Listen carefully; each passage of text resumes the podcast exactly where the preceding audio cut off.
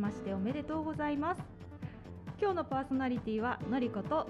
いともみです。はい。ともみさんお正月、はい、いかがお過ごしですか？年末年始は、はい、あの主婦してました。主婦してましものすごく忙しかったです。座ってる間がありませんでした。大変、はい、片付けしたり皆さんの家族のね、食事の支度や、うんうん、おせち料理とまではいかないんですけど、でもちょっと保存の効くものを効くものを作ってみたりとか、いやもう大変でした。大変ですね。座ったと思ったら次の用を言いつけられるみたいな感じの繰り返しで。お家に家族がいると、そうです、誰かしらが何かしら言いますよね。言いますね。まあ私もあの自分の両親も同居しているので、そうなんですね、やっぱりあの代替があってもうほぼほぼ自分が台所に立つようになりましたので、はい、はい、あの母も体調が悪いわけがないので、口はよく動きますから、はい、はい、もうあれだこれだとあれをするのよこれをするのよはい、もう頑張って。はい、なんかまるで嫁のような感じです。実の母なんですけど。実の母なのに。はい。そうなんですね。正月を過ごして、ただ、ね、みんなで過ごせたね。あ、そうですか。のりこさんはどうでしたか？私はもう本当に寝てました寝正月でした私ははい のんびりしましたでもやっぱりどっかしらでこうなんか食べるものない？とか なんか飲むものない？とかって声がポンポンポンポンこう飛んでくるんですけど、はい、冷蔵庫ですって言って。いいですね。開ければ何でも開ければそう何でもあるので、はい、そんなお正月を、もう全然正反対のお正月を過ごした二人ですけれども、はい、はい、さあでは始めていきましょう。この回覧バンバンでは皆様に役立つ情報をお届けしていきたいと思っております。取材依頼や感想など送っていただきありがとうございます。引き続きご意見ご感想ご要望は公式ホームページ公式 SNS までぜひお願いいたします。ホームページや各 SNS は FM 仏教で検索ください。Twitter、Instagram、Facebook ではそれぞれ最新情報を発信しております。こちらはすべてホームページから飛べるようにもなっております。各媒体ぜひチェックをお願いいたします。では本日もブックオケアプラザよりお送りします。回覧バンバン。スタートです。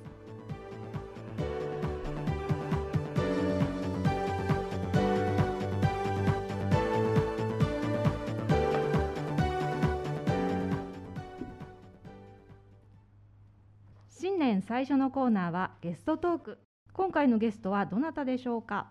はい今回はミュージシャンのえっ、ー、と久保聡さん、はい、ゲストにお招きいたしました。はい。とても楽しいお話ね、楽しかったですね。もっともっとお話聞きたいなっていうなんかもう気持ちになりましたね。私はあの12月に仏教ふれあい音楽会あの見に来まして、はい、えー、久保聡さんの「そうパンとバター」っていうモーツァルトの曲だったんですけども本当に感動しましてあのもうぜひあのお話聞きたかったしもう曲ももっと聴きたかったんですけどその夢が叶いました。はい、そうですかではその楽しみの、えー、インタビューをお聞きいただきたいと思います。どうぞ。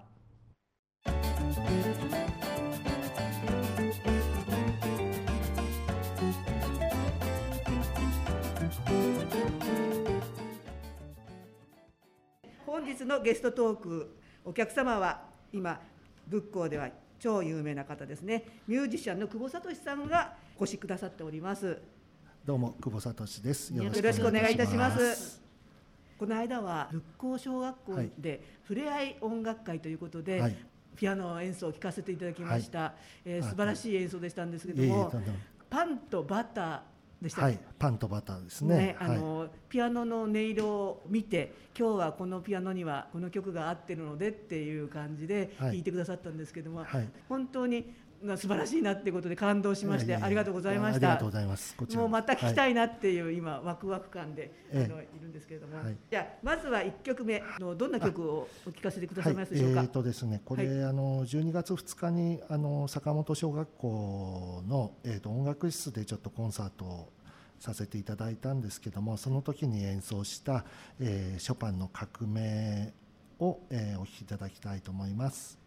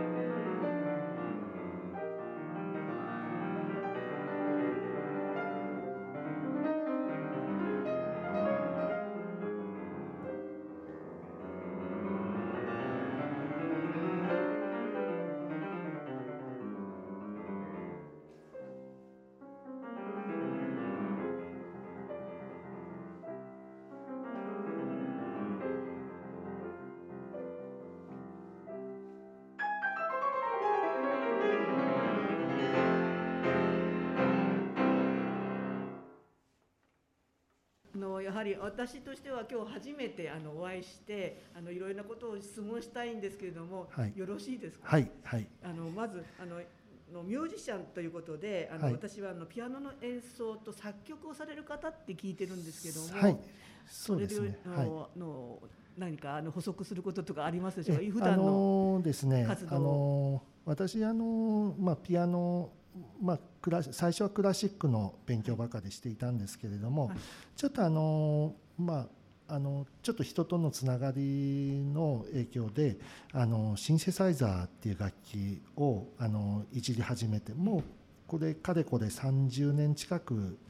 やってるんですけども、はい、あのその関係でいろいろシンセサイザーで作曲したりあの編曲したりあのそういうお仕事をあのずっとさせていただいてきました。で今はですねあのちょっとまあ、実はあのマッサージ師もやってるので、はい、あの音楽活動なかなかちょっとシンセサイザーってあのあのデータ作るの時間かかるもんですからちょっとそちらの方のお仕事はちょっとあの減らしてるんですけれどもあの YouTube のチャンネル、えーと久保聡の部屋っていうあの、まあ、久保聡はあのひらがななんですけどもその久保聡の部屋っていうあの YouTube チャンネルであのこれまであの僕が作った曲をあの発表させていただいています。はい、ぜひ弾いてみたいなって今思ってるところなんですけども、はい、ピアノはおいくつぐらいからやられたんですか？ピアノはあの4歳から習い始めました。はい。はいあとまあ聞かせてください。と目の方はといつぐらいから？目はね、ええ、もう多分あのお腹の中にいる頃からもう見えなかったんじゃないかっていうふうに言われてます。じゃあその4歳の時にピアノを始める時には、そうですねもうあのー、まあ強強度の弱視今は昔は口角って言ったんですけど、今はあの強度の弱視って言うんですけど、はい、あのもう白と黒がかろうじて見えるぐらいの,、あの視力しかなかったので、まあ、人影とかは子どもの頃は見えてたんですけども,、文字とかは全然見えない状況でしたね、はい、ではじゃあ音楽は楽譜から見るのではなくて音からそうですね。最初はもう音から聞いて、覚えてたんですけども、はい、あのある時からちょっとそれだけじゃダメだっていうことで、ええ、楽譜展展示で書かれた楽譜があるんですね。展示楽譜っていうのが。でそういうのを使うようになったんです。で一時期はもうそれでしか覚えちゃいけないって言われてた時期があったんですけども、ある時ちょっと有名な先生もう本当に世界的なあの先生にちょっとレッスンを受ける機会がありましてその先生に同じようなことを聞かれて、まあそういう同じことをちょっとお話ししたら、やっぱりそれはいけないと、やっぱり音楽をまずあの耳で、耳で耳と頭でやっぱり叩き込んでイメージングをしてからあの展示楽譜でいろいろなんていうんですかあの解釈だとか、作曲家があのいろいろ楽譜の中に書き込んでいる指示を確認してで最後に自分の指に叩き込むっていう 3, 3つの段階を経ないとあのうまくいかないっていうことは言われましたね。はい、それで、まあ、今はもう耳と楽譜の両方でやあのさせていただいてます。はいはい、じゃあ耳から聞こえることですごい、あれですね、敏感ですね。まあ、あの目が不自由だとねどうしてもやっぱり耳で特に遠くの情報とかはやっぱりあの耳であの判断することが多くなるのでやっぱり、まあ、自然と別に訓練したわけでも何でもないんですけどやっぱり音感っていうのはやっぱり小さい時からあったと思います。はい。あと日頃久保さんがあの、音楽以外で楽しいなとか興味持ってるなっていうようなことってありますか？どどんな生活してるんだろう？あのね、えー、私こういうこと言われる言っちゃうと笑われるかもしれないですけど、えー、これ坂賞の講演会でもちょっと話したことなんですけどゲームがすごく大好きなんです。はい、それでもうゲームと名の付くものはもうすごく好きで、ゲームやることってすごいやっぱりあの見え見える方々とすごい交流が深めやすいなんか手段だなって思うようになってで実際僕もちょっとそのゲーム関係ではちょっと、まあ、さっきのさっきのその作曲につながる話なんですけれども、おもちゃのゲームこれ今でもちょっと売られてるものなんですけども、あのゲームロボット50っていう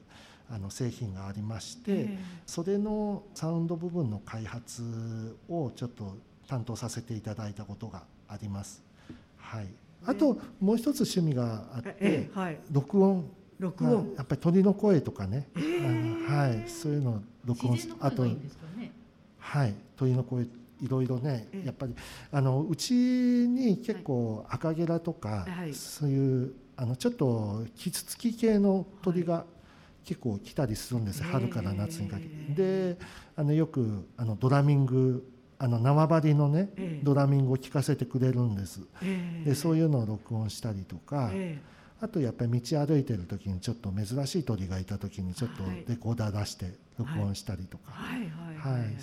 あとはあの鉄道の録音とか、はい、あのやっぱり好きですね、はい、やっぱり私写真を撮ったり見たりすることできないのでやっぱりその音で写真残しておくっていうことをがすごく好きなので、はい、そういう録音の趣味は結構あります。確かにあの仏光に住んでる楽しみとして鳥の声と鳥の姿も見られますしあ、ね、あの癒されるしあの、はい、あ仏光で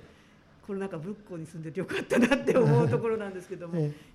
今坂本小学校で演奏されたっていうことで、はい、またのこの地域で聴ける機会ってありますかね？こう、ま、久保さんのなんかそういうオファーがありあります？なんかそういう情報があったらえーね、ここでもどんどん紹介してどんどん気に行きたいなって思ってるところなんですけど。あの今のところねそういう大きいのはちょっとあのやっぱりまあまだこういう世の中でもありますので、えー、ちょっと大きいのはないんですけれども、はい、一応1月から2月にかけて、はい、あの坂本小学校さんで、ちょっとまあ去年の去年は高学年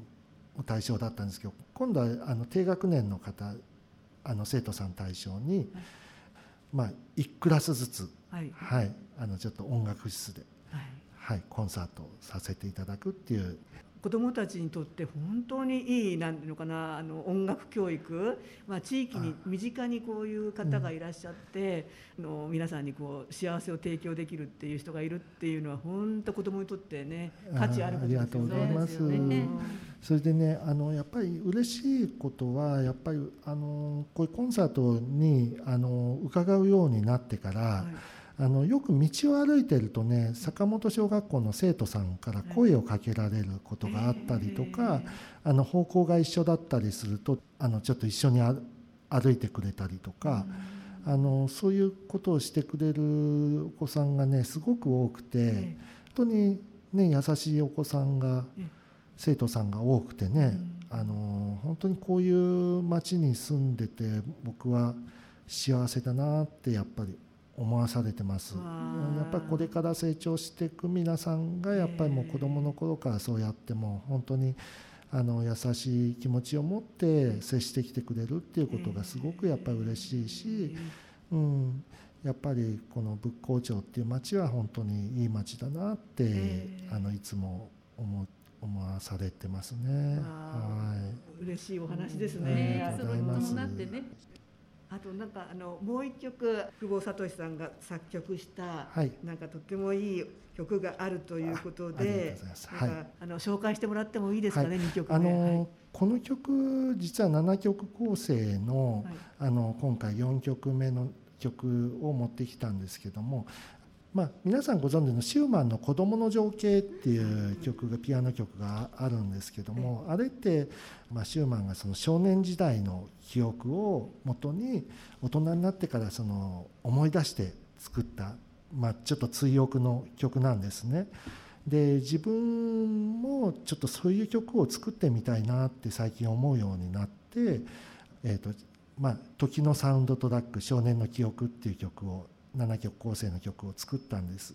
であのその中の今回「山登りの情景」っていう曲をお聴きいただくんですけどこれあの私が小さい頃によく親戚と登ったその川川和富士っていうあの今都筑区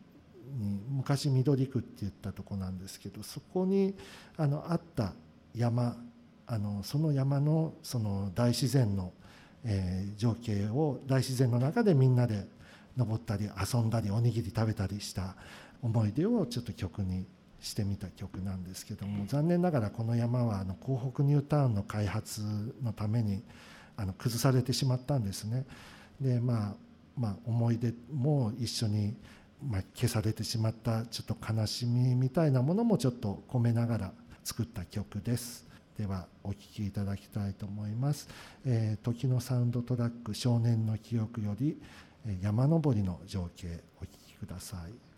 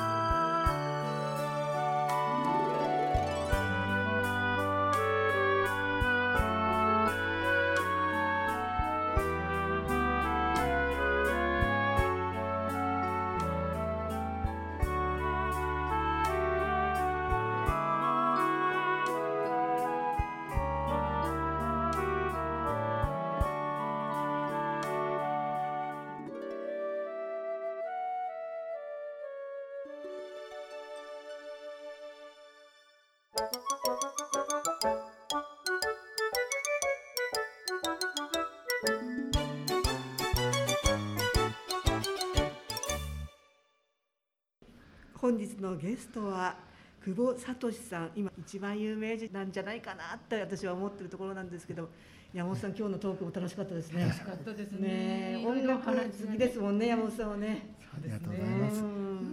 ぜひまたね来ていただきたいですね、はい、あの FM にね。はい。あのありがとうございます。またよろしくお願いいたします。あのこちらこそよろしくお願いいたします。ありがとうございました。ありがとうございました。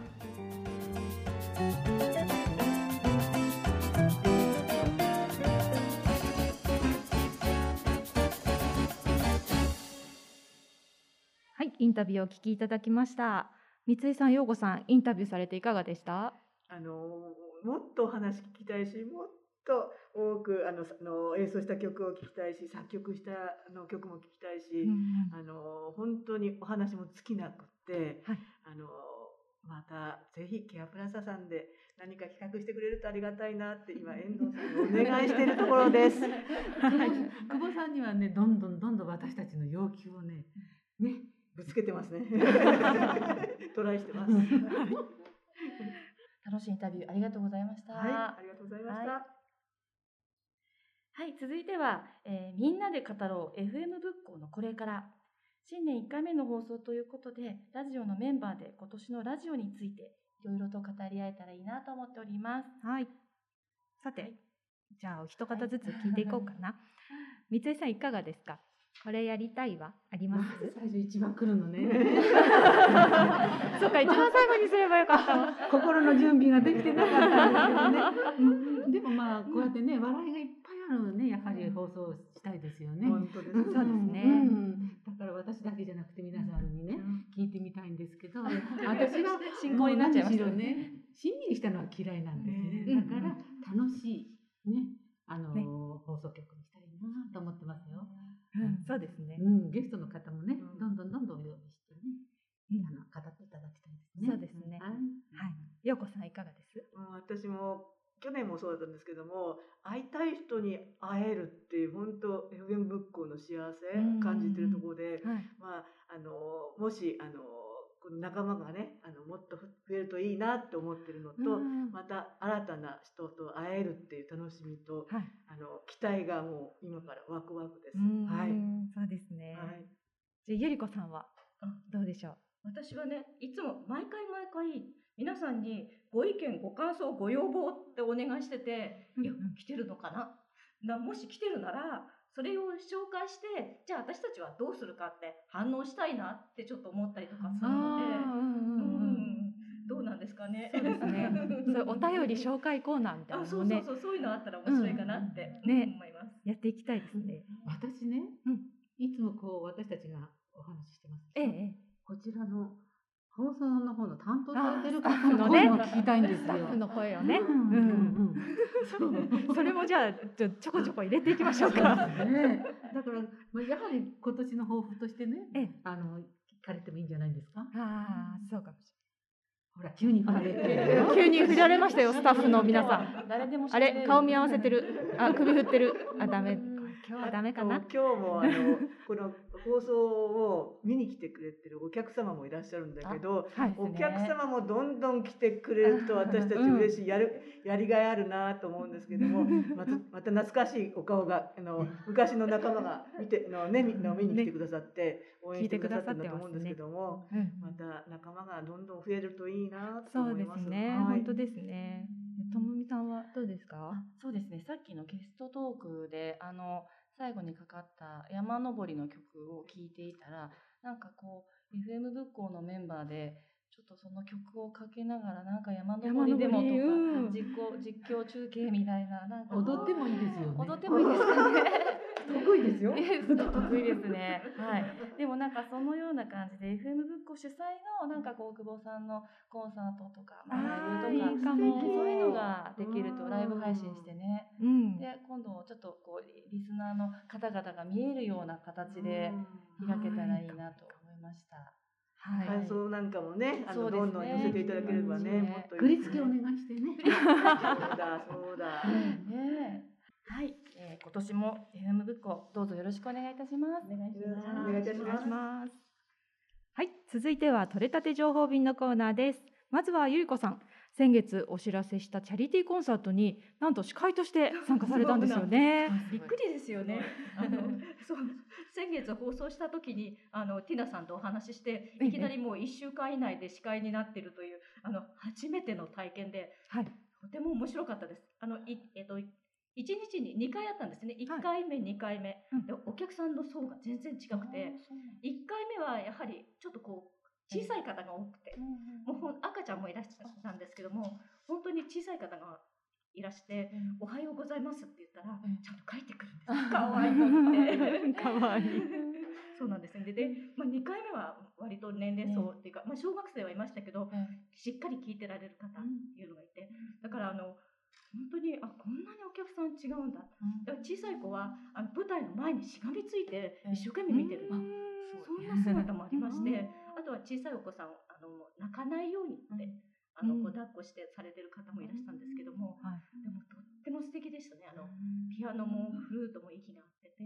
であのそのくるみ割り人形のところなんですけども、それはあのこう編集をして動画配信をされてるんですね。限定的な配信なんですけれども、あの、まあ、ちょっと、あの、そういうコンサートに来られない聖路加病院の子とか、あの神奈川県立子ども医療センターとか東京小児療養院とか障害者施設とか、そういったところに配信されたそうです。イブか何かですとかね。はい、とても楽しいコンサートでしたよ。なんかまたあったら、皆さん行かれたらいいかなと思います。はい、えーと、では続いてはよこさんからの農家さんの情報です。はい、お願いします。はい、あの年末ねの年末はあの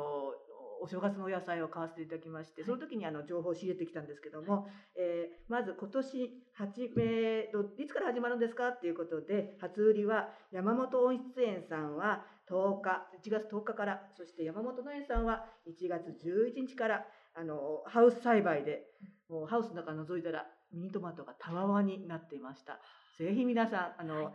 えー、ハウスの美味しいあの甘い野菜食べてくださいね。はい、ありがとうございます。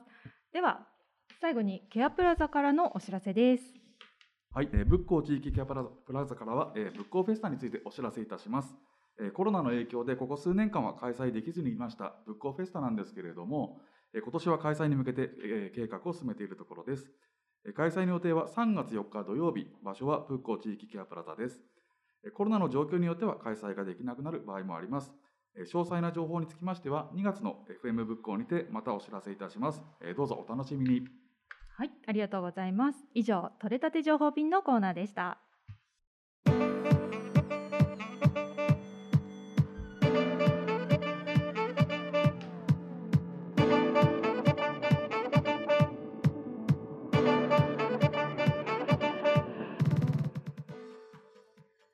日も回覧バンバン最後までお付き合いいただきありがとうございました。ともみさん今日も無事に終わりましたね。終わりましたね。はい、年明け一回目だったので、はい、喋り足りないことたくさんあったかと思いますけれども、また次回につなげていかれればいいなと思いました。はい、ありがとうございます。はい、